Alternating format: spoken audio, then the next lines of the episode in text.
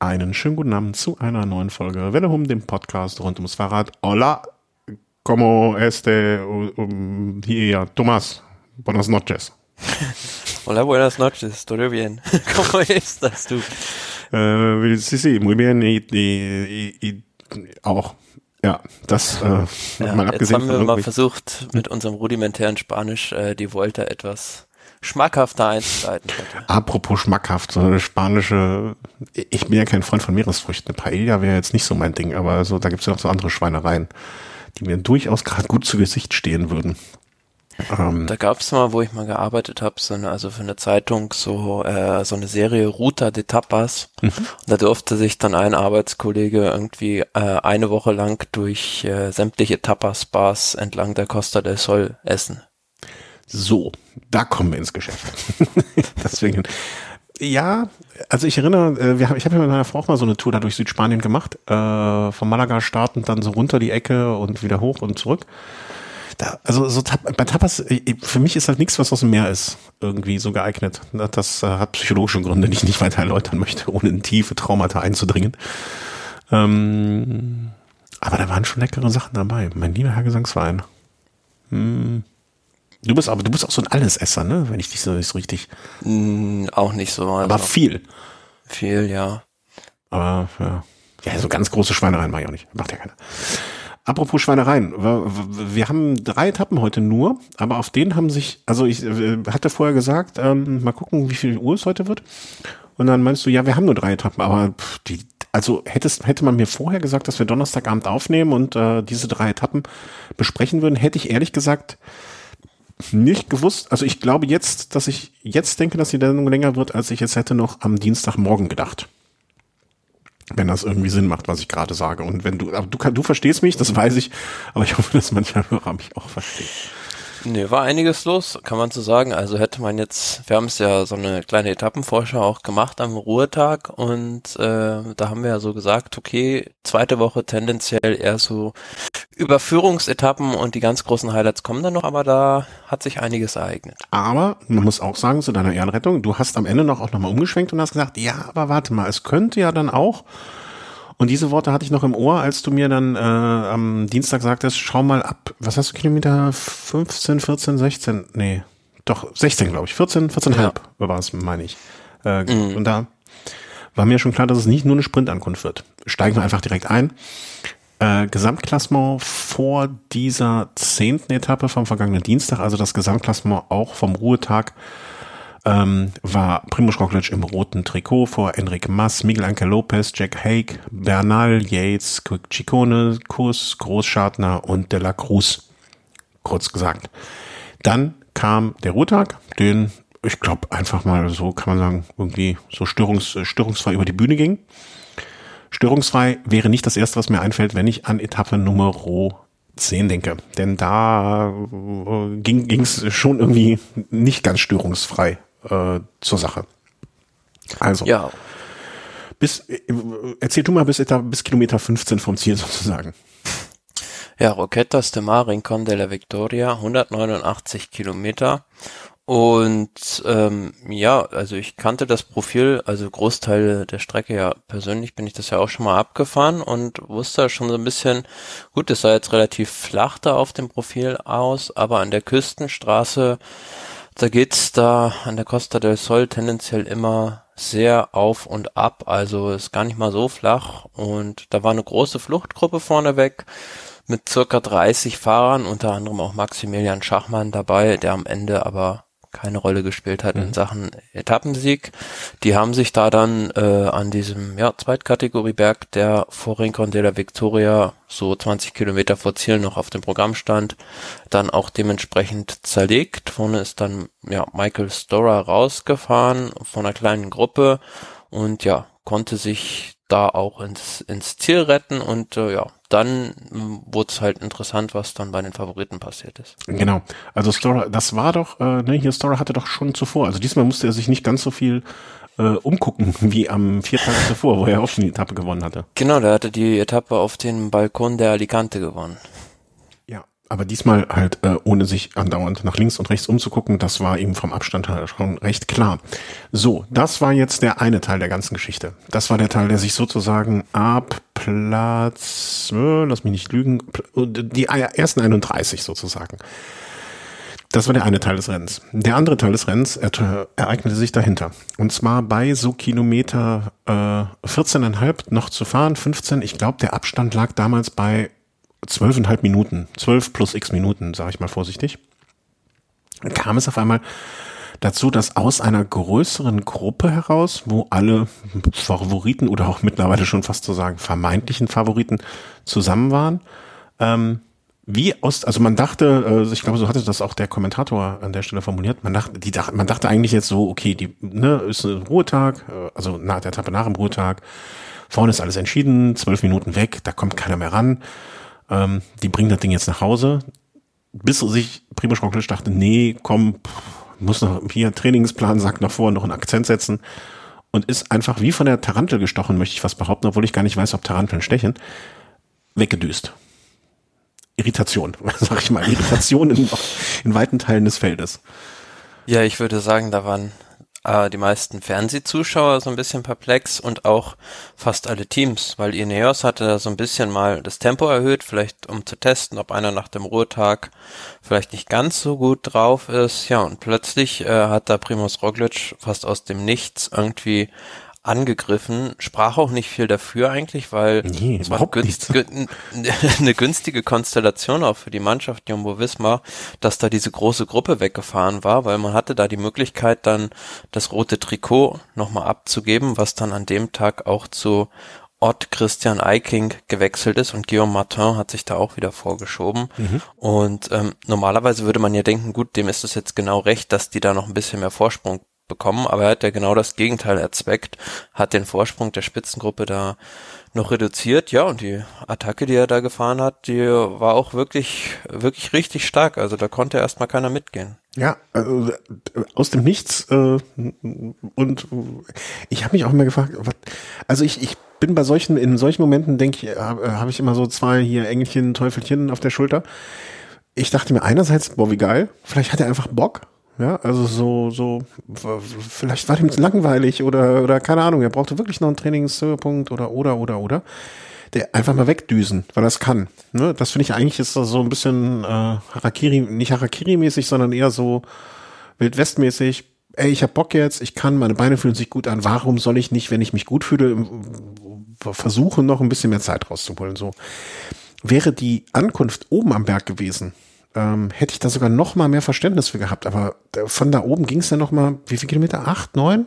Glaube ich, habe ich so sieben, acht, neun, zehn? Es war noch ein ganzes Stück von 174 bis 191, also 17 Kilometer noch. Ah, echt? So viel?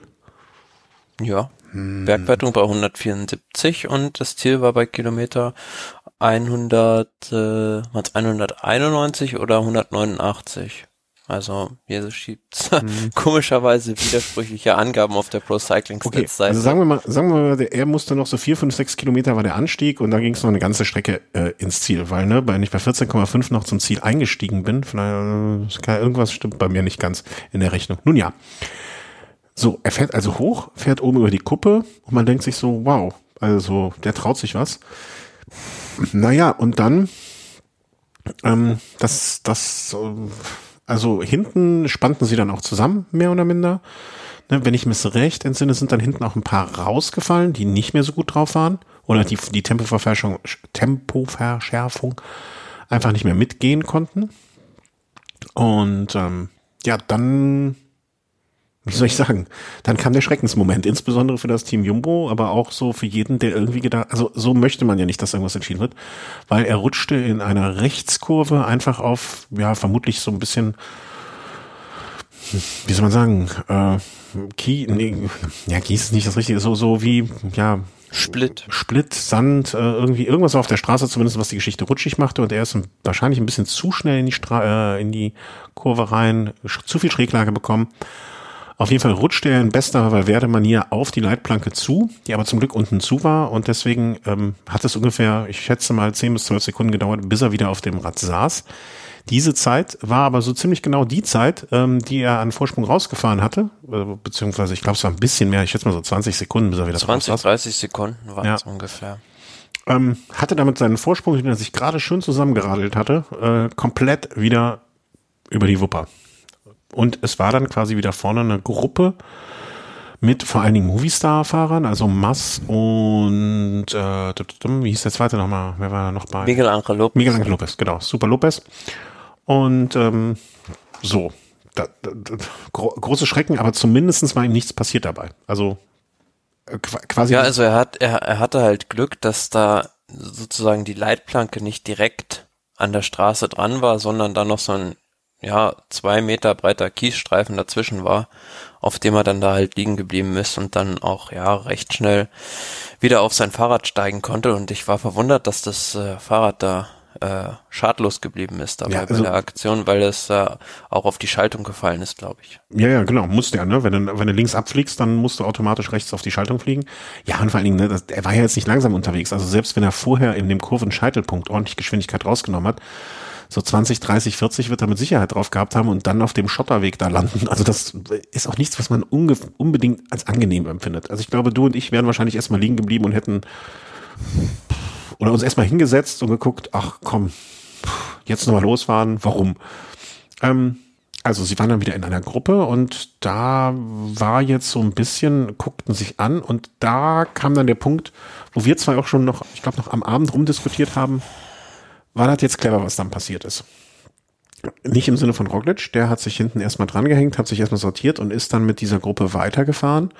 Die bestand aus Jack Haig, äh, Lopez, Mass und er, glaube ich, ne? Die vier waren es. Und Sepp Kuss noch. Also da gab es ja hinterher auch so, äh, ah, ja, habe ich in einem, in einem anderen Podcast gehört, wurde auch der eine sportliche Leiter von Jumbo Wismar gefragt, ob es nicht besser gewesen wäre, um Risiko zu vermeiden, dass dann vielleicht äh, Roglic äh, das Rad von Kuss hätte nehmen sollen. Aber mhm. der meinte auch, das wäre halt so wenig, also das wäre einzuschätzen gewesen, dass da nichts irgendwie am Rahmen gebrochen ist oder so, dass er dann mit seiner eigenen Maschine noch weitergefahren ist, lieber. Ah, okay. Ja, bin ich, in dem Moment habe ich da gar nicht drüber nachgedacht, wenn ich ehrlich bin. Ähm, sind die beiden gleich groß? Ich habe jetzt selbst Kuss auch irgendwie so ein bisschen größer in Erinnerung. Ja, genau. Primus Roglic ist ja eher so ein bisschen gedrungenerer Fahrer, also ja. kompakter. Und Sepp Kuss 1,80.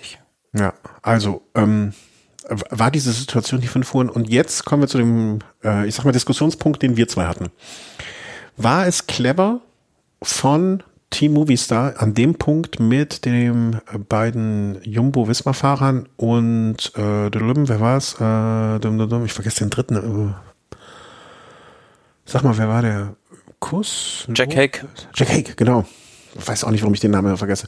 Jack Hake, äh, die beiden Movies und die beiden Jumbos. War es clever von den Movies mitzufahren mit Jumbo Wismar und sozusagen den Abstand auf die Ineos-Fahrer mit auszubauen beziehungsweise gleich bleiben zu lassen? Oder wäre es clever gewesen, cleverer gewesen, äh, nicht mitzuführen, langsamer zu fahren, das Tempo ein bisschen rauszunehmen, um auf die Ineos-Fahrer zu warten, damit man gegebenenfalls, also damit man jetzt nicht so, wie, wie hast du es formuliert? Der Feind, äh, der Feind meines Feindes ist mein Freund, um die mit im Boot der Favoriten drin zu behalten, damit die gegebenenfalls dann zu einem späteren Zeitpunkt in einer Allianz mit den Movies Roglic irgendwie aus den Schuhen fahren. Und ich bin bis dato noch unentschlossen, was cleverer ist.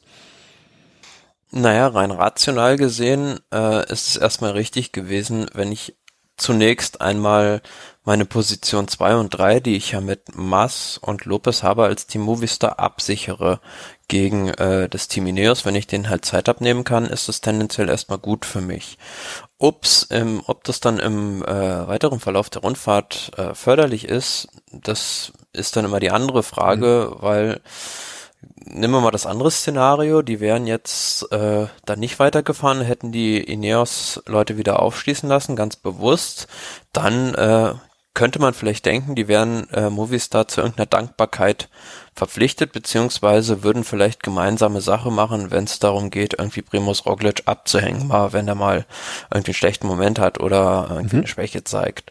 Aber ähm, das wäre natürlich eine ziemlich riskante Taktik, weil falls man Primus Roglic nicht mehr gefährden kann auf Platz eins, hat man dann eventuell äh, ja Platz zwei und Platz drei auf sicher durch die Zeit, die man dann äh, den beiden Ineos-Fahrern, nämlich Bernal und Adam Yates an dem Tag abgenommen hat. Mhm. Genau. Also, da in dieser Zwickmühle stecken wir jetzt gerade. Und ich bin dann immer, also wir sagen ja oft genug, ne, also es wird nichts mehr riskiert und die verwalten nur Platz zwei und drei und so weiter und so fort. Und jetzt nochmal im Hintergrund auch den, äh, im Hintergrund den Kopf haben, den Gedanken haben, ähm, die Movistar ist ja jetzt auch nicht unbedingt dafür im Peloton bekannt, sich immer nur Freunde zu machen mit irgendwelchen Aktionen.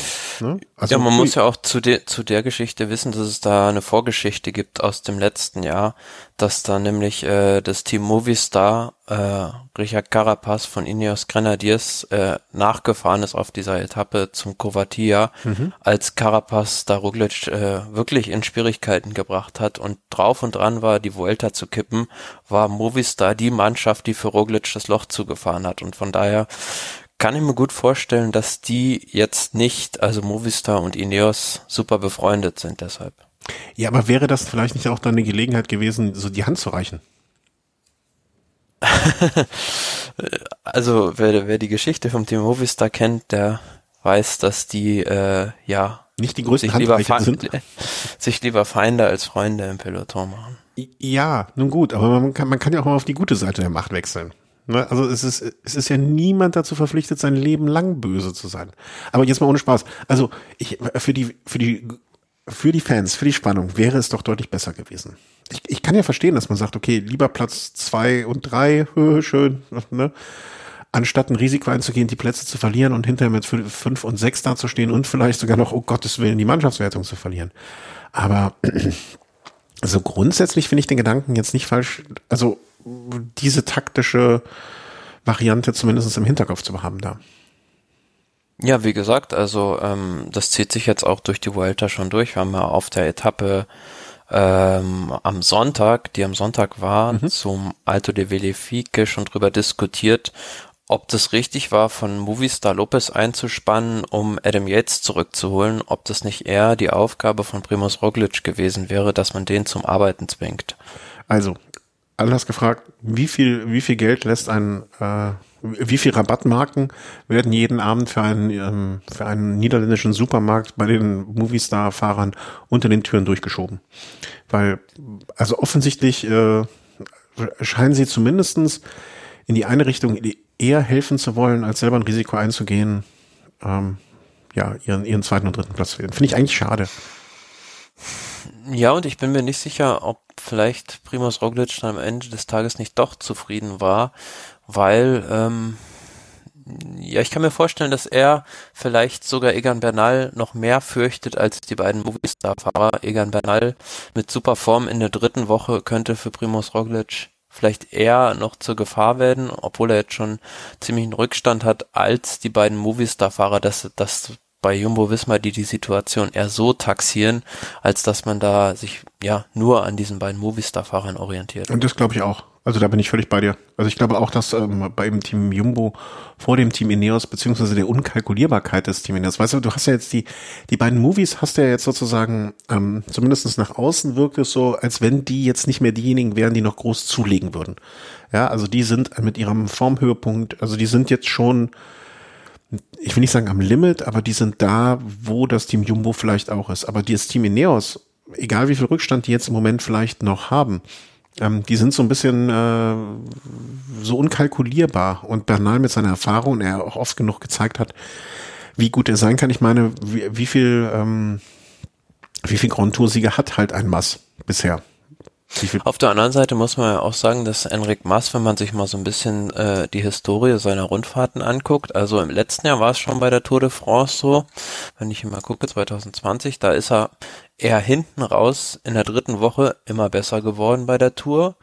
Auch bei der Vuelta war das eigentlich so der Fall im letzten Jahr und auch 2018, als er da sogar Zweiter geworden ist bei der Vuelta, äh, ist er auch in der dritten Woche tendenziell eher stärker geworden. Von daher kann es gut sein, dass er sich jetzt da ver stark verbessert hat im ersten Bereich der Rundfahrt und hinten raus, ja, doch noch zulegen kann. Äh, hallo, bist du noch da? Ja. Ah, ach, hier hat sich gerade ein Monitor verabschiedet und ich höre mich auch noch schlecht. Naja, äh, warten wir mal kurz. Ein, zwei, ja, ja, jetzt geht's wieder. Komisch, ein Monitor ist ausgegangen.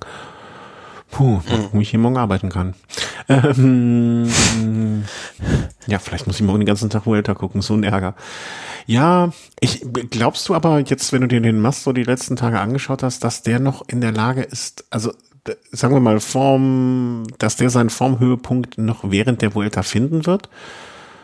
Ich irgendwie, ich, ich, ich habe so das Gefühl, also er ist jetzt in einer fantastischen Form, ne? Er war ja auch im Prinzip mhm. einer der Aktivpunkte bei dieser Etappe. Aktivposten, Posten, sagt man, Aktivposten äh, bei dieser Etappe.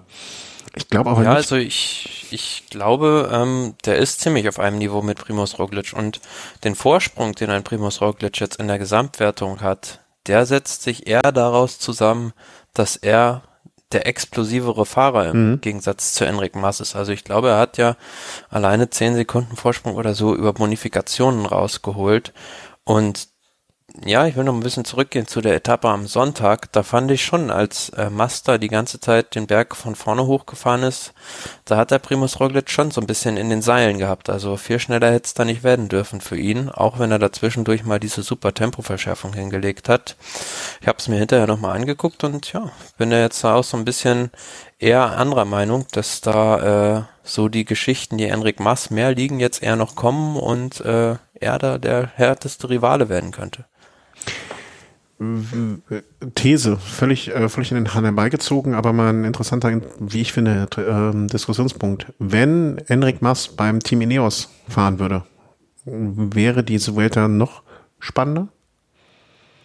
Äh, na, glaube ich jetzt nicht, weil Movistar, also das Movistar-Team, ähm, genauso stark eigentlich aufgestellt ist wie das Team Ineos, wenn man mal sieht, wie auch Team, teilweise die Leute beim Team Ineos nicht das abliefern, was man eigentlich von ihnen erwartet. Also ein Richard Carapaz, der ja eigentlich völlig außer Form ist, jetzt eigentlich sich da nur noch durchschleppt. Naja, okay, nach der Olympia, Olympia-Party.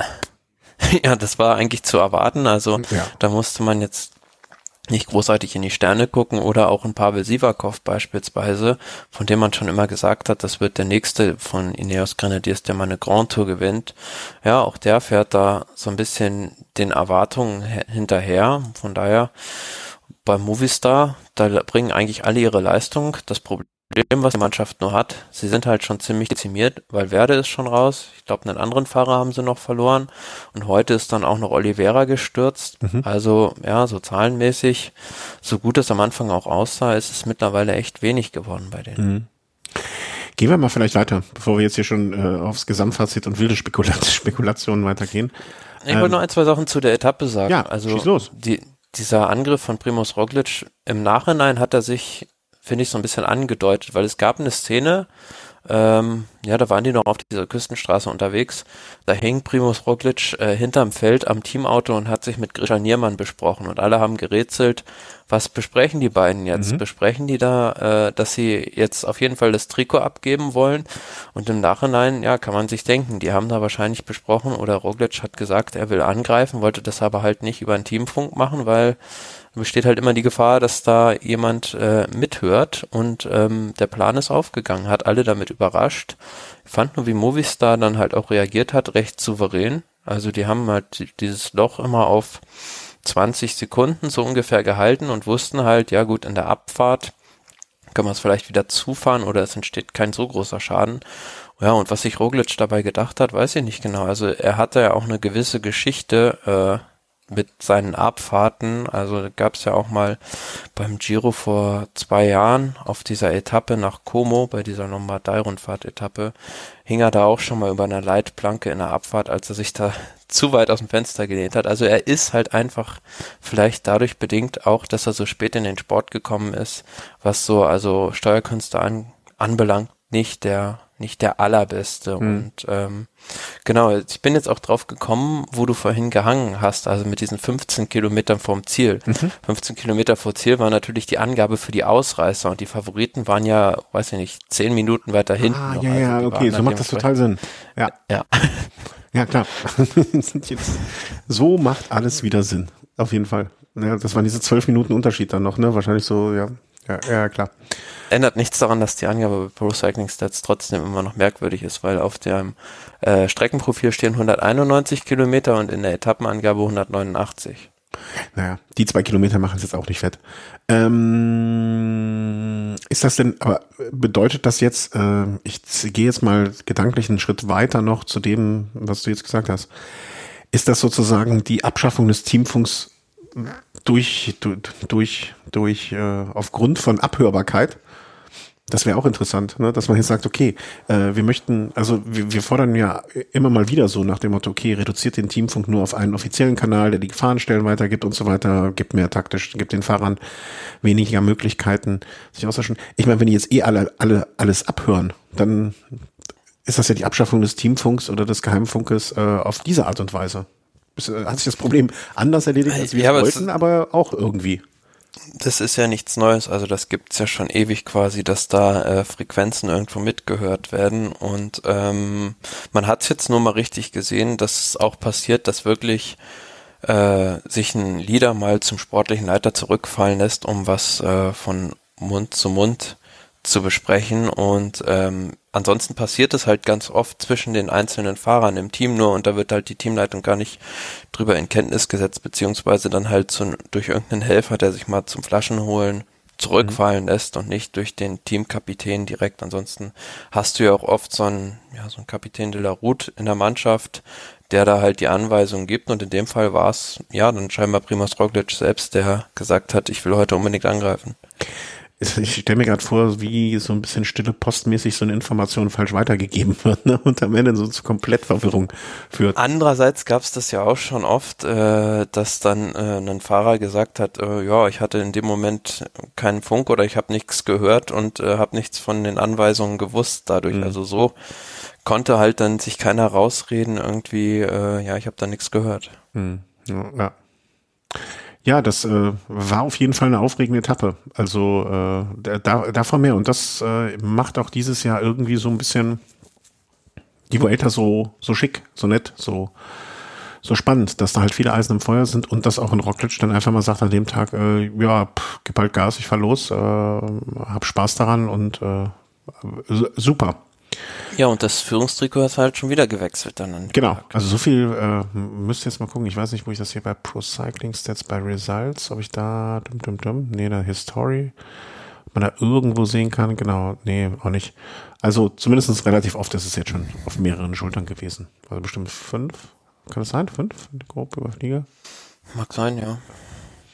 Nun ja, und jetzt hat es ähm, wieder so ein Name, den ich nicht aussprechen kann, Christian Eiking, der äh, Däne von Ott Christian Eiking, ja. Chris, Norweger. Äh, ja, noch.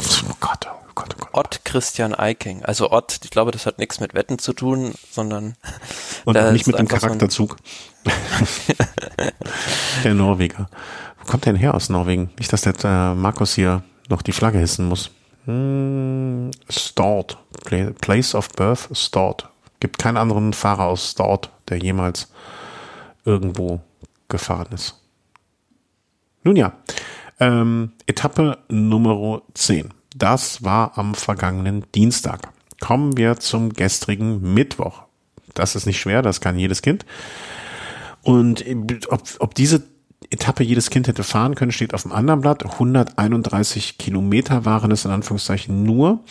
Ähm, dementsprechend drei Stunden elf. Klingt jetzt auch nicht nach einem langen Arbeitstag für so einen Profi.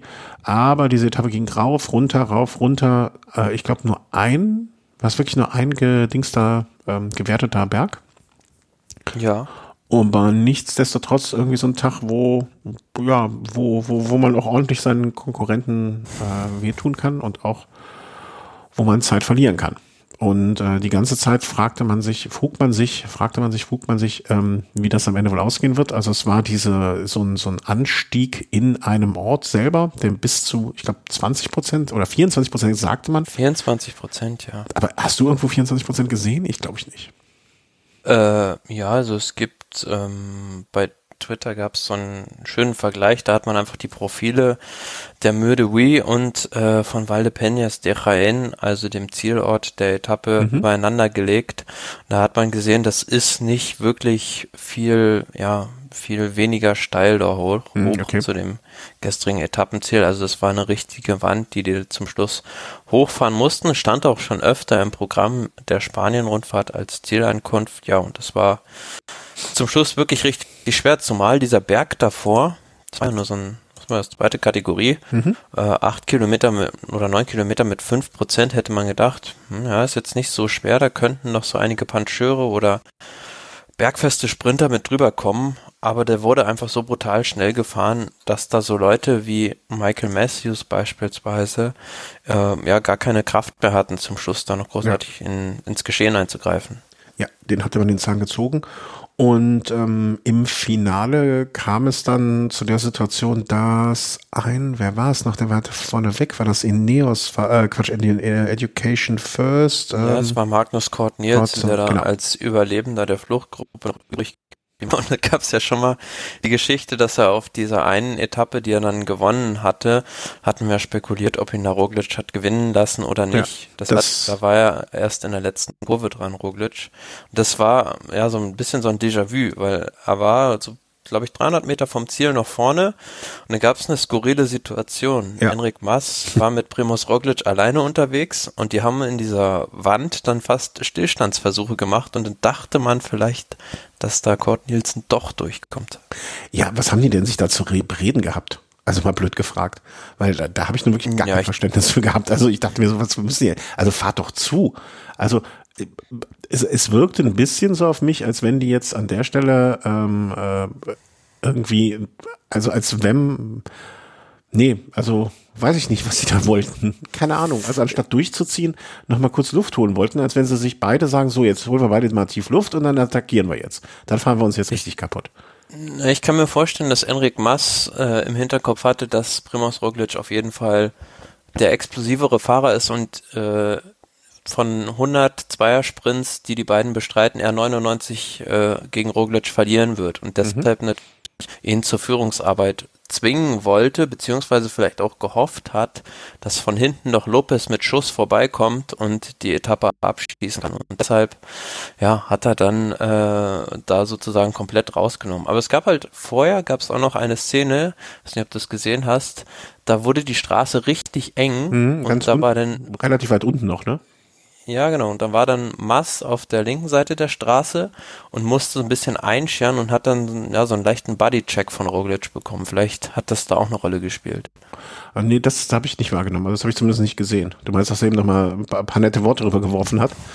D- Das mag auch sein. Und die beiden haben ja dann im Ziel noch ziemlich lange miteinander diskutiert. Hm, okay, das habe ich auch nicht mehr gesehen. Ich bin dann, äh, habe mich dann schön anderen Dingen, anderen schönen Dingen äh, der Welt äh, zugewidmet. Ähm, das habe ich nicht gesehen. Ja, aber äh, was du schon sagst, ne? Also wenn das Ding jetzt irgendwie, keine Ahnung, noch anderthalb Kilometer gegangen wäre, dann wäre es vielleicht so gewesen, dass sich Mars einfach hinten dran gegangen hätte und geguckt hätte, ob irgendwann mal Roglic explodiert oder einfach stetig äh, versucht hätte, an ihm vorbeizufahren.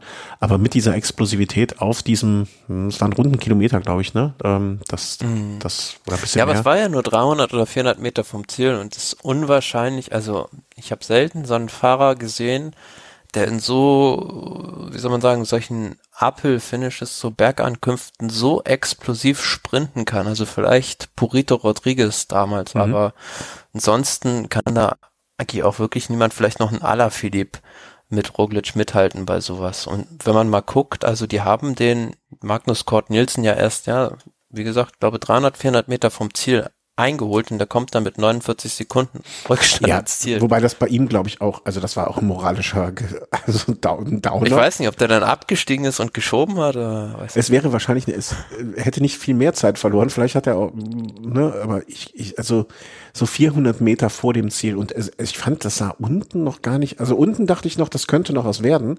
Aber als die dann um eine so eine Kurve und ich, es war ja auch nicht so, dass das jetzt so eine Gerade war wie jetzt, äh, keine Ahnung, ich glaube bei Lüttich, Bastogne Lüttich ist das ja so eine lange Gerade auch, ne? Sondern das ging da ja auch noch so kurvig durch diesen Ort, was ja eigentlich dann auch noch für denjenigen, der vorne wegfährt, ich will nicht sagen, ein Vorteil ist, aber zumindestens macht's ihm ein bisschen leichter im Sinne von, er wird nicht gesehen und nicht gejagt. Aber die kamen einfach mit so einem Geschwindigkeitsüberschuss unten rein, oder nicht unten rein, sondern hatten zur Mitte des Anstiegs so einen Geschwindigkeitsüberschuss, dass ich mir auch mir dachte, als diese Stehversuche kamen, wie dem, also was heißt Stehversuche, aber sie gefühlt zumindest im Vergleich zu dem Tempo vorher stehen geblieben sind, ähm, ich mir dachte, was ist das denn jetzt für ein Blödsinn? Also du kommst ja nicht irgendwie mit, wenn du so einen Anstieg reinfährst, was für ein Tempo hatten die? Ich will jetzt, sagen wir mal 20. Also schneller waren es mhm. wahrscheinlich nicht. Du, du, du fährst ja nicht so einen Anstieg mit 20 rein, um dann das Tempo komplett rauszunehmen, um dann wieder neu zu beschleunigen. Also damit tust du ja jemandem, dem explosiven Fahrer, dem Roglic, eigentlich nur einen Gefallen. Und ähm, unten dachte ich noch, äh, ja, das könnte sich nach oben ausgehen, aber also nach dieser Kurve, nach dieser Rechtskurve, glaube ich, war es, ähm, als sie da unten eingedonnert kam, da war mir schon, oder da war eigentlich jedem klar, der es gesehen hat, dass der ähm, da nicht durchkommt. Und ähm, ja, also da hätte ich dann wahrscheinlich auch erstmal kurz einen Downer, vielleicht mich irgendwo eine Tapasbar gesetzt, nochmal für ein halbes Stündchen und wäre dann weitergefahren. Also das war, mm. tat mir sehr leid für den Education First ähm, Menschen. Navi war, ähm, na, sag mir nochmal schnell den Namen, ich vergesse Magnus Kort, Kort Magnus Kort. Ja, er steht nur als Magnus Kort, deswegen bin ich äh, immer so Magnus Kort Nielsen bin ich immer. Diesmal war es so Kort, Gott, Kort. ja, genau. Aber er sollte ja noch seinen Moment bekommen. Das äh, ist ja keine Frage. Ähm, ja, also im Gesamtklassement hatte sich jetzt an der Stelle dann nicht sonderlich viel getan. Ähm, was vielleicht noch ganz interessant ist an dem Tag, ja, für meinen Geschmack hat sich eigentlich die Punktewertung entschieden, weil Jasper Philipsen mit Fieber nicht mehr gestartet ist. Mhm. Und es war ja der schärfste Konkurrent von Fabio Jakobsen in der Punktewertung. Gut, da hat Primus Roglic jetzt vielleicht theoretische Chancen auch noch mit äh, 80 Punkten Rückstand. Der ist jetzt auf Platz zwei gerutscht, aber die beiden hätten das, glaube ich, sonst unter sich ausgemacht. Ja, das stimmt wohl. Äh, guter Hinweis, das hatte ich auch noch übersehen sogar, äh, dass Jakobsen ich will nicht sagen durch ist, aber zumindest einen großen Schritt in die Richtung gemacht hat, beziehungsweise einer weggefallen ist, der ihm hätte vielleicht noch ein Bein stellen können. Ähm, Adam Yates ist einen Platz nach oben, Sepp einen Platz runter. Das war die einzige Veränderung in den Top Ten, äh, die erwähnenswert war. Ansonsten bleibt es dabei äh, Iking vor Guillaume Martin, Roglic, Mas, Lopez, Jack Haig, Bernal, Yates, Kuss und Großschartner. Ähm, die Ineos-Leute haben sich da ähm, sag ich mal, einfach so ein bisschen zurückgehalten, unauffällig gefahren, aber jetzt auch nicht, ne, nicht irgendwie, also Bernal hat noch mal ein bisschen mehr verloren als die anderen, was ich im ersten Moment irritierend fand. Mm, aber ansonsten, ich sag mal so, äh, wie da vorne gearbeitet, wie da vorne gefahren wurde, das war, glaube ich, die Information des Tages. Kommen wir jetzt zum heutigen Donnerstag ähm, eine Etappe, wo ich das Ergebnis gesehen habe, aber noch nichts, ähm, wie soll man sagen, noch nichts an Bewegbildern, noch nichts an großartigen Informationen aufgehört habe, weil ich eben erst kurz vor der Sendung reingekommen bin. Dementsprechend lasse ich mir das jetzt genauso wie ihr alles so ein bisschen erzählen. Ähm, vielleicht mache ich kurz die Einleitung, damit ihr wisst, worum es geht. Es geht heute in eine schöne Stadt, die wir, äh, glaube ich, in der Vorbesprechung schon ordentlich ähm, gehuldigt, derer wir in der Vorbesprechung gehuldigt haben, Cordoba. Ganz im Süd, äh, Südwesten. Ja, das ist Südwesten, ne? Das ist ein von Spanien, ja, kann man sagen. Aber ich, wie heißt nochmal die Stadt, die dahinter noch kommt, die auch mal Zeitfahren gestartet ist? Cadiz? Kann das sein? Kann sein, ja. Da gibt's auch so ein äh, Motorsport-Circuit, glaube ich. Hm, nee, das ist Jerez, oder? da gibt's auch einen. Ganz gefährliches Halbwissen hier, Motorsport auch noch. Ja, aber da sind die doch von dieser Halbinsel runtergefahren, meine ich. Ein Zeitfahren vor, pff, weiß nicht, Geier, Geier, wie viel, gar nicht so viele Jahren her. Ähm, weil da war ich, sowohl in dem einen als auch in dem anderen Ort, war, also Cadiz war ich zumindest mal. Das ist doch so eine Halbinsel, äh, wo quasi nur zwei Brücken oder drei Brücken rübergehen. Aber das ist ganz im Südwesten und ähm, genau, genau, genau. Ja. Und Cordoba ist, glaube ich, noch so ein bisschen eher. Egal. Nach Cordoba ging es heute und es war eine Etappe, von der wir gesagt haben, dass es gut denn sein könnte, dass es dort zu einer Sprintankunft kommt. All die weil zwei Berge, die jetzt aber relativ weit vor dem äh, vor der Zielankunft sind und dementsprechend naja, wie soll man sagen, jetzt nicht so entscheidend sein werden und dass, es deswegen durchaus möglich ist, dass es dort zu einer Sprintankunft kommt. Habe ich das so, zumindest unsere, unsere Informationen vorher, richtig gesagt? Ja, so grob schon. Mhm. Also der Etappenverlauf war so, also waren 175 Kilometer. Es hat lange gedauert, bis da mal eine Gruppe sich lösen konnte und die hat auch ja nicht so viel Vorsprung vom Feld gewährt bekommen. Äh, also Team UAE Emirates hat da die Hauptarbeit gemacht. Die wollten für Matteo Trentin äh, ja die klassischen Sprinter aussieben und dann aus einer reduzierten Gruppe heraus halt sprinten. Und das hat eigentlich auch ganz gut geklappt. Die haben die Gruppe dann, ja, äh, kurz vom letzten Berg dann eingeholt. Und ähm, das war aber so an diesem zweitletzten Berg, ähm, da gab es oben so eine kleine Abfahrt, soll man so sagen. Und da gab es dann in so einer Linkskurve einen Massensturz, wo viele Fahrer involviert waren unter anderem dann auch wieder Primus Roglic, der eigentlich nichts dafür konnte, lag dann da plötzlich irgendwo im Gebüsch, war aber auch dann wieder schnell auf dem Rad und konnte wieder Anschluss finden. Adam Yates war, glaube ich, auch noch dabei, mhm. aber ja, die scheinen sich da alle nicht schlimmer verletzt zu haben, weil sie dann mit der Favoritengruppe äh, auch ins Ziel kamen und in diesem letzten Anstieg, dessen Gipfel, äh, was war das, so 20 Kilometer von dem Ziel erreicht wurde, gab es dann noch so ein Steilstück mit 14 Prozent über einen Kilometer und da haben sich vier Fahrer abgesetzt. Giulio Ciccone, Romain Bardet, äh, ein Fahrer vom Team Alpecin Phoenix, ähm, das mhm. Müsste Jay Vine gewesen sein, genau, mhm. und mhm. äh, Sergio Luis Henao. Ja, und da war es wirklich äh, ziemlich spannend bis zum kurz vorm Ziel, ob die durchkommen oder nicht. Die hatten zwischendurch 30 Sekunden Vorsprung in der Abfahrt rausgefahren und ähm, ja, war aber, also wie man so schön sagt, äh, viele Jäger sind des Hasen oder der Hasen tot in dem Fall, weil daneben UAE Emirates hinten dann auch noch äh, Bike Exchange mit, glaube ich, sechs Fahrern eingestiegen ist und dadurch haben die halt die Fluchtgruppe, ja, so zwei, drei Kilometer vom Ziel noch holen können. Aber ähm, dann gab es dann halt den Sprint, was ich dann aber recht ja, also ich will nicht sagen dilettantisch fand von Bike Exchange oder ja, die haben sich einfach zu einfach übertölpeln lassen vom Team EF Education Nippo. Die sind mit zwei Fahrern nach vorne geschossen gekommen. Bike Exchange, die waren schon alle ziemlich angeschlagen durch die Nachverarbeit, haben wahrscheinlich gedacht, okay, wir sind jetzt hier das einzige Team, das da richtig einen Sprintzug aufbaut. Dem war aber nicht so, kamen dann die zwei von EF Education vorbeigeschossen und da war schon so eine kleine Lücke dann zu Michael Matthews, der auch nicht mehr zufahren konnte, so dass dann Magnus Kort Nielsen im Sprint relativ mühelos gewinnen konnte. Mhm. Und er konnte sozusagen äh, seine, seine Scharte vom Tag vorher wieder auswetzen, wenn man es so sehen will. Äh, vielleicht hat er auch noch ein ganz kleines, ganz, ganz, ganz kleines bisschen Hut im Bauch gehabt, ähm, der ihm dabei geholfen hat. Ist jetzt auch ein Fahrer, also nur zweite Etappe schon gewonnen, zweite Etappe für Education First. Äh, ich sag mal so, also für die läuft's. Also die können sich hinterher, die fahren eine gute Welter einfach.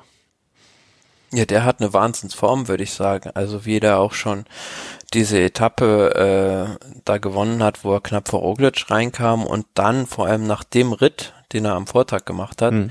da noch diesen Sprint zu gewinnen aus der Gruppe raus. Klar, ist ein endschneller Fahrer, aber da waren ja immerhin auch so Leute wie ein Mike Matthews oder ein Matteo Trentin dabei, ja. die ja auch schon Massensprints gewonnen haben. Von daher war das schon eine saustarke Leistung.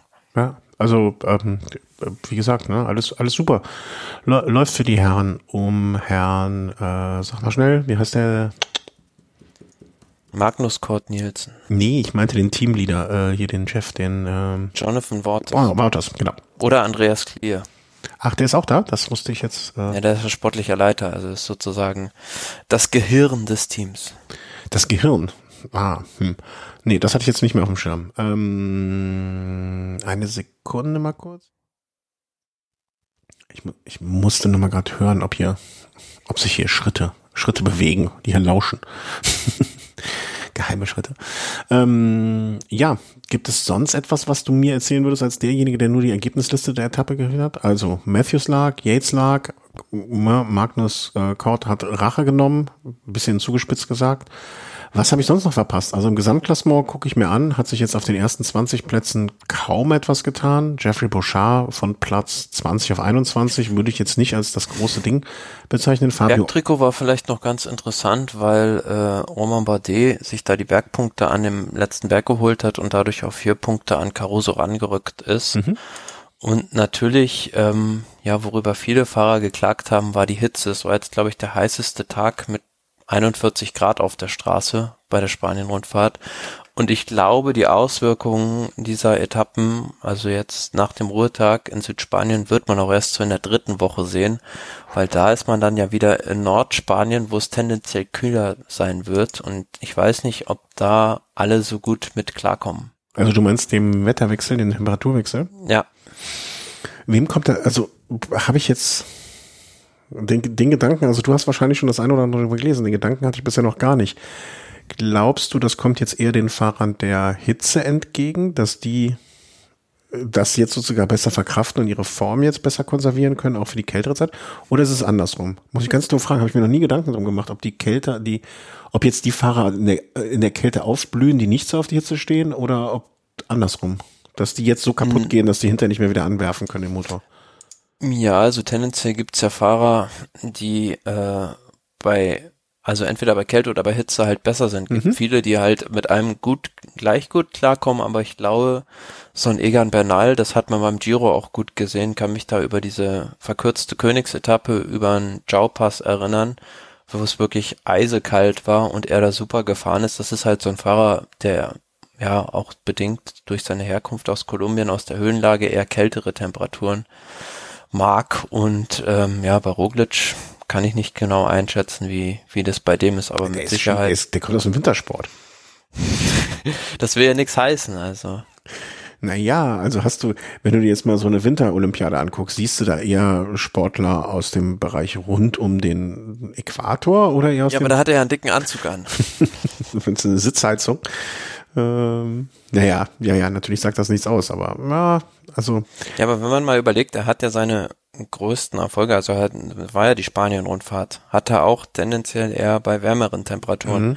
rausgefahren. Also ja, bin da mal gespannt, wie das dann überhaupt, also habe jetzt den Wetterbericht da auch noch nicht en Detail studiert, wie sich das in der dritten Woche zuträgt, aber wenn man so daran denkt, Lagos de Covadonga, kann ich mich nie daran erinnern, dass da irgendwann mal die Sonne schien. die wissen gar nicht, die Bewohner da, dass es eine Sonne gibt, habe ich mal gelesen. Also. Ja.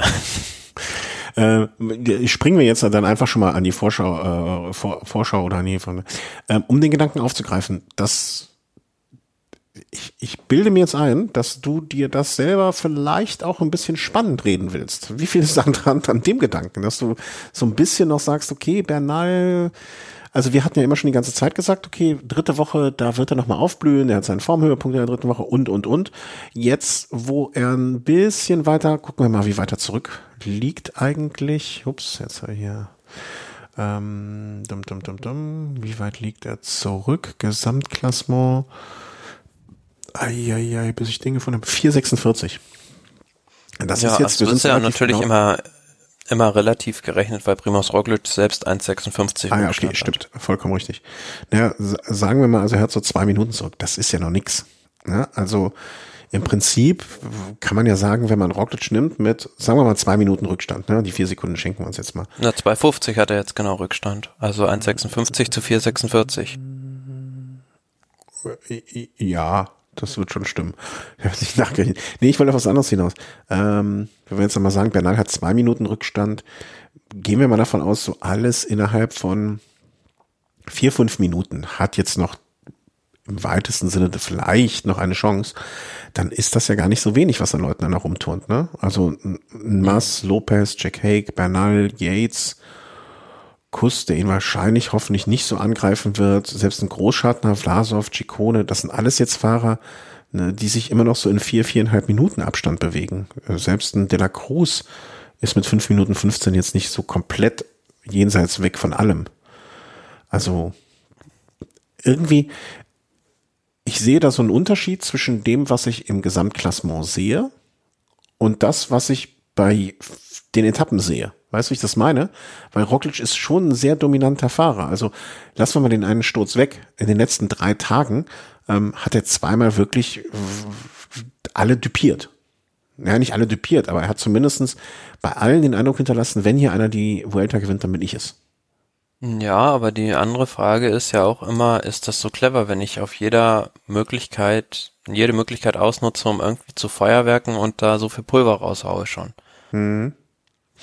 Ob sich das nicht hinten raus äh, so vielleicht rechnen könnte. Also letzte Vuelta war es ja auch so, dass er da wirklich am Ende große, große Mühe gehabt hat, seinen Vorsprung über die Runden zu retten. Hm.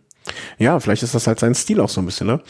Also vorne, äh, vorne viel Tamtam -Tam und dann hinter sich den Dreck aufkehren, damit es überhaupt noch einigermaßen schön aussieht. Andererseits halte ich ihn jetzt für nicht und auch das ganze Team Jumbo ähm, nicht für so unklug, ähm, so viel Tamtam -Tam und alles zu machen, ohne dass es jetzt in irgendwas, ne, also so komplett Man muss ja auch mal sehen, ob ihn da vielleicht nicht doch die Stürze noch irgendwie in irgendeiner Art und Weise beeinträchtigen, weil ja klar, äußerlich hat er jetzt da wenig Wunden und äh, auch keine Knochenbrüche oder sonstiges davongetragen, aber es ist natürlich immer jedes Mal irgendwo garantiert einen Schlag auf die Muskeln und das beeinflusst den Organismus ja schon in gewisser Weise. Naja, und es ist ja auch jedes Mal ein Schlag in die Psyche. Also ich das kommt noch dazu. Also da gibt's ja noch die eine oder andere tricky Abfahrt. Also wir kommen gleich noch zu dieser Etappe am Samstag, wo es diese Mauer runtergeht. Mhm. Äh, das spielt da vielleicht auch eine Rolle. Ja, vielleicht denkt er, vielleicht ist er, setzt er sich selber auch so unter Druck oder wird von der Mannschaftsleitung auch unter Druck gesetzt, so viel wie möglich an so Tagen wie vorgestern und gestern rauszuholen oder ein paar Sekunden auch nur rauszuholen, weil, naja, vielleicht ist das alles so ein Abstand, ähm, oh Gott, habe ich mich jetzt erschrocken. Entschuldigung der Hörer. Ähm, ich bin gerade alleine zu Hause mit meiner Tochter, die schläft und ähm, gerade ging hier die Tür auf. Es war nur die Katze. ähm, ähm, Gedanke. Genau, vielleicht wird er auch von der Teamleitung oder von sich selber dazu so angehalten, jede Sekunde, die sich irgendwie bietet, äh, einzufangen.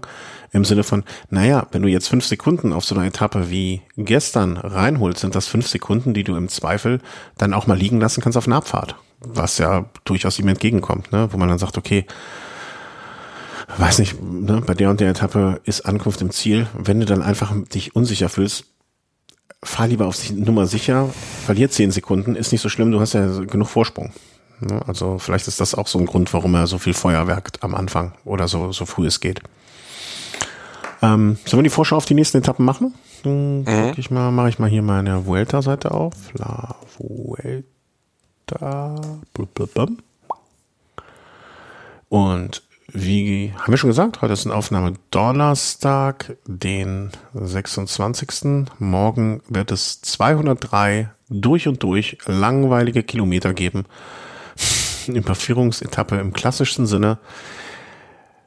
Es, scheint sich auch so ein bisschen anzudeuten, dass es eine Tradition wird, freitags langweilige Etappen zu machen. Ähm, hm. Weil da sitze ich im Homeoffice und äh, da gönnt man mir das nicht. Nee, so ist würde ich auch nicht machen. Also ich kann ja, ich, ich kann mich nicht konzentrieren und gleichzeitig den Fernseher laufen lassen. Das geht bei meiner Arbeit nicht. Würde ich auch nicht so machen. Ähm, Gibt es noch mehr dazu zu sagen, außer das, was ich Also ich rechne da, rechne da fest mit einem Sprint, dass äh, König, der König Quickstep wird versuchen zusammenzuhalten und ja. dann mit Jakobsen die nächste Etappe zu gewinnen. Das, da lehnst du dich aber wirklich nicht sehr weit aus dem Fenster. Aber würde ich auch nicht machen, anders machen. Äh, ich unterschreibe das. Äh, bingo. Wird wahrscheinlich die, die Wettquote für morgen auch nicht so hoch sein. Ganz anders am Samstag. Da könnte es ein spannender Tag werden. 165 Kilometer. Ist jetzt nicht ganz kurz, aber auch nicht so ewig lang. Mm, morgen werden sich die Fahrer, ich will nicht sagen bei einer 200 Kilometer Etappe, dass man sich da ausruhen kann. Aber zumindestens glaube ich auch, dass die morgen nicht deutlich über dem errechneten Schnitt liegen werden, äh, unter dem errechneten Schnitt liegen werden. Also ich glaube, das wird morgen so ein Bummeltag, kann ich mir gut vorstellen. Und äh, von mir aus soll es das auch werden, weil ähm, die nächsten Tage, also der Samstag und der Sonntag, werden dementsprechend schwer. Da, da sollen die ruhig mal Kräfte schonen. Mm, morgen, äh, Quatsch, übermorgen Samstag gibt es, ja, wie soll ich sagen, erstmal 60 Kilometer, 50 Kilometer eher einrollen.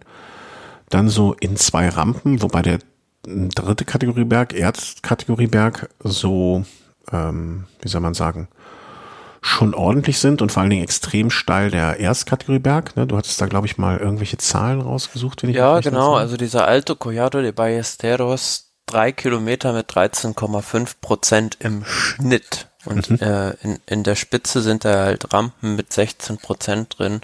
Und wie gesagt, ich habe mir da schon so ein, immer so ein bisschen Sorgen um die Abfahrt darunter gemacht. Hast du denn da auch mal was, also man sieht ja immer, in diesen Grafiken sieht man ja immer nur die Auffahrten, ne? Also da wird ja nie die Abfahrt irgendwie dargestellt, so mit in Prozenten. Ähm, ist das wirklich so schlimm? Hast du da irgendwo mal was gesehen von? Habe ich bislang noch nicht nichts von gesehen. Also Aber ja, wie gesagt, wenn es eine Seite sehr steil raufgeht, wird es die andere Seite, denke ich, nicht weniger steil runtergehen.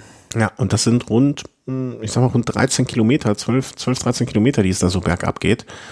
Ähm, mit von 1415 auf 630, also rund Pi mal Daumen 800 Höhenmeter auf 12 Kilometer. Ne? Das, das möchte man nicht rauffahren, aber runter möchte ich das noch viel weniger fahren. Also. Und wenn ich da jetzt mal sportlicher Leiter wäre bei Ineos oder so man muss sagen, vielleicht beim Movistar, wenn sie die Kräfte dazu haben, würde ich halt wirklich mal versuchen, diese Rampe, es sind ja nur drei Kilometer, wirklich voll hoch zu knallen. Mal sehen, ob ich da irgendjemanden in Schwierigkeiten bringen kann und eventuell dann mit ein, zwei Teamkollegen noch danach die Aktion weiterziehen kann. Mhm. Ja, das wäre, glaube ich, für die Spannung, wäre das, das äh, kann das nur das erklärte Ziel sein, das zu machen. Ich, ich weiß halt nicht, also ich würde mich als sportlicher Leiter irgendwie damit schwer tun, einem Fahrer zu sagen, knall die Abfahrt da voll runter. Also ich. Ja, nicht die Abfahrt runterknallen, sondern einfach. Äh, naja, aber das hat, das ist ja die Konsequenz daraus. Also weißt du, da, da. Ja klar, du musst, du, du musst dann natürlich da auch äh, schnell runterfahren. Aber ja, also ich glaube, ähm, wenn's, also das dürfte halt so Abfahrten mehr den Teams wie wie halt Movistar oder auch äh, Ineos tendenziell entgegenkommen im Gegensatz zu Jumbo Visma. Ja, vielleicht äh, war ja auch ein.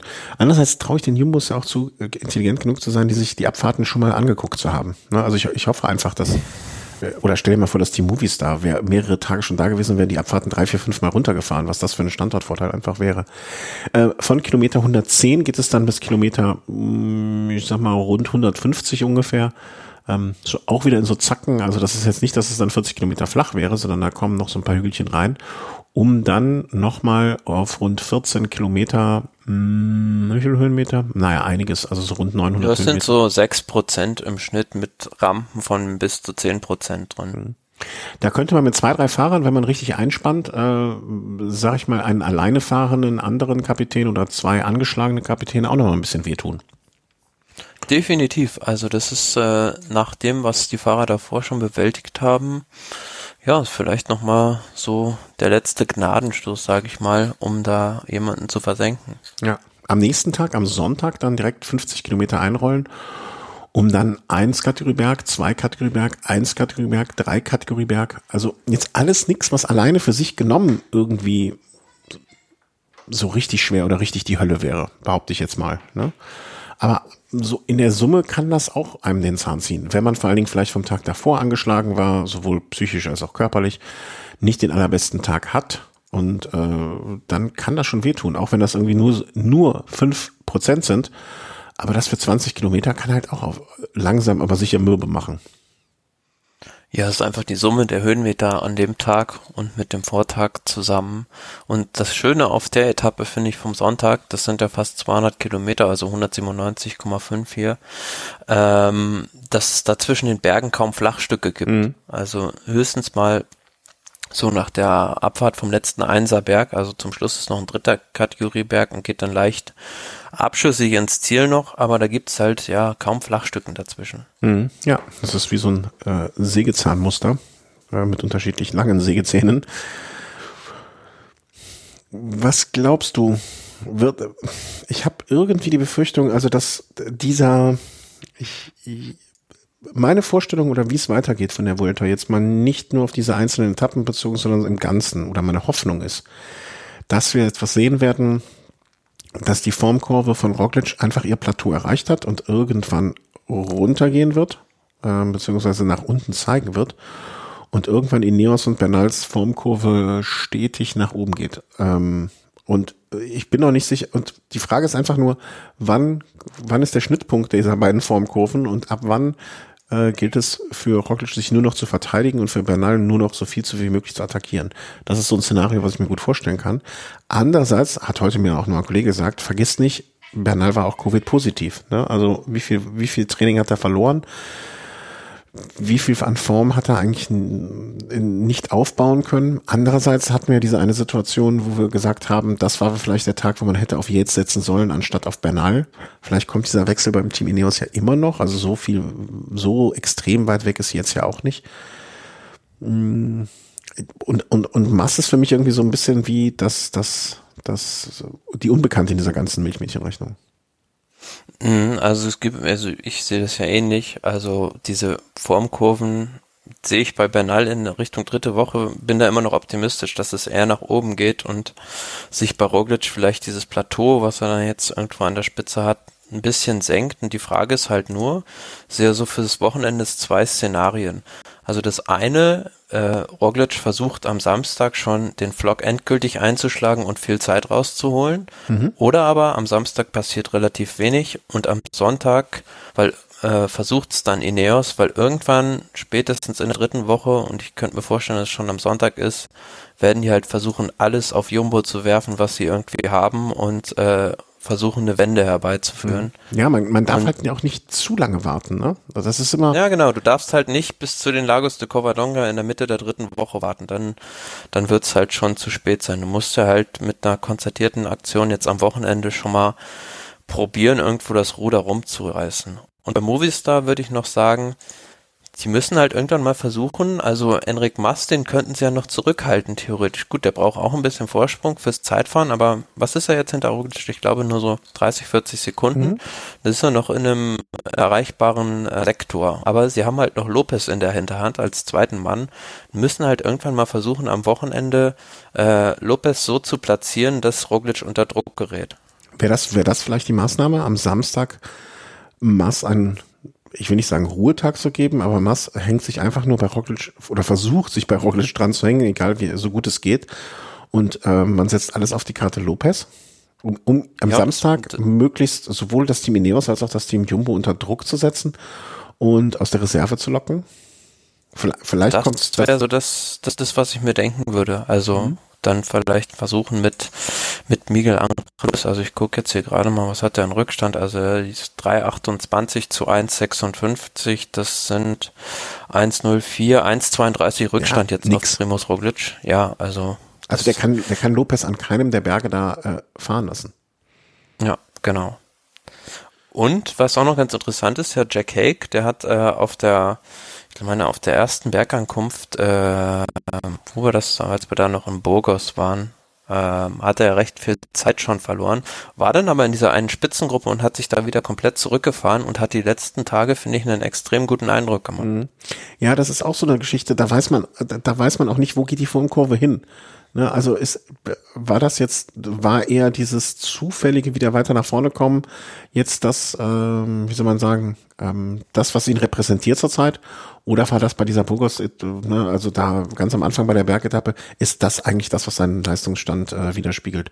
Da bin ich noch so ein bisschen unentschlossen, ob der da, ob der mhm. da hingehört, wo er gerade ist, ne, oder ob das eher so ein Zufallsprodukt des Ganzen ist ähm, wie sich die einzelnen Etappen äh, entwickeln haben. Ich finde auch noch Adam Yates irgendwie ähm, so den, dass man den nicht abschreiben sollte oder darf oder kann. Der ist ja auch nicht so weit weg und, und, und, und wenn der genauso wie Bernal jetzt erst in der zweiten Woche oder äh, in der dritten Woche seinen Höhepunkt hat, ne? Das wäre jetzt auch sowas. Also eigentlich würde ich jetzt, wenn ich jetzt irgendwie sportlicher Leiter von irgendeinem dieser Teams wäre, würde ich gucken, dass ich glaube ich versuche, Yates und Lopez am Samstag mal vorher zusammen Kaffee trinken lassen um zu gucken, wie gut die sich eigentlich verstehen, wenn man die jetzt mal in Ruhe lässt. Ja, also. und wir haben es ja, wir haben es ja gesagt, ich glaube in der letzten Sendung, Yates ist eigentlich der ausgeruhteste von allen Favoriten, ja. weil der hat vorher noch keine Grand Tour bestritten. Die anderen sind entweder den Giro oder die Tour gefahren. Ja, also der könnte. Ne, andererseits ist das vielleicht auch so ein Druck, mit dem er äh, da jetzt äh, an der Stelle umgehen muss oder den er, den er, den er, den er äh, klarkommen muss. Aber ich meine, er ist nicht ohne Grund alleiniger äh, jetzt alleine irgendwie auch mal und beziehungsweise ohne seinen Bruder unterwegs beim Team Ineos, äh, das, das fordert ja ihn auch ein bisschen. Oh, da ähm, muss ich, glaube ich, jetzt die Sendung kurz abbrechen, weil hier steht eine kleine Dame äh, bei mir hier im Türrahmen. Äh, ich würde sagen, wir beenden diese Sendung jetzt ganz, ganz schnell. Deutschland-Tour sprechen wir beim nächsten Mal drüber. drüber. Ja, ist das in Ordnung?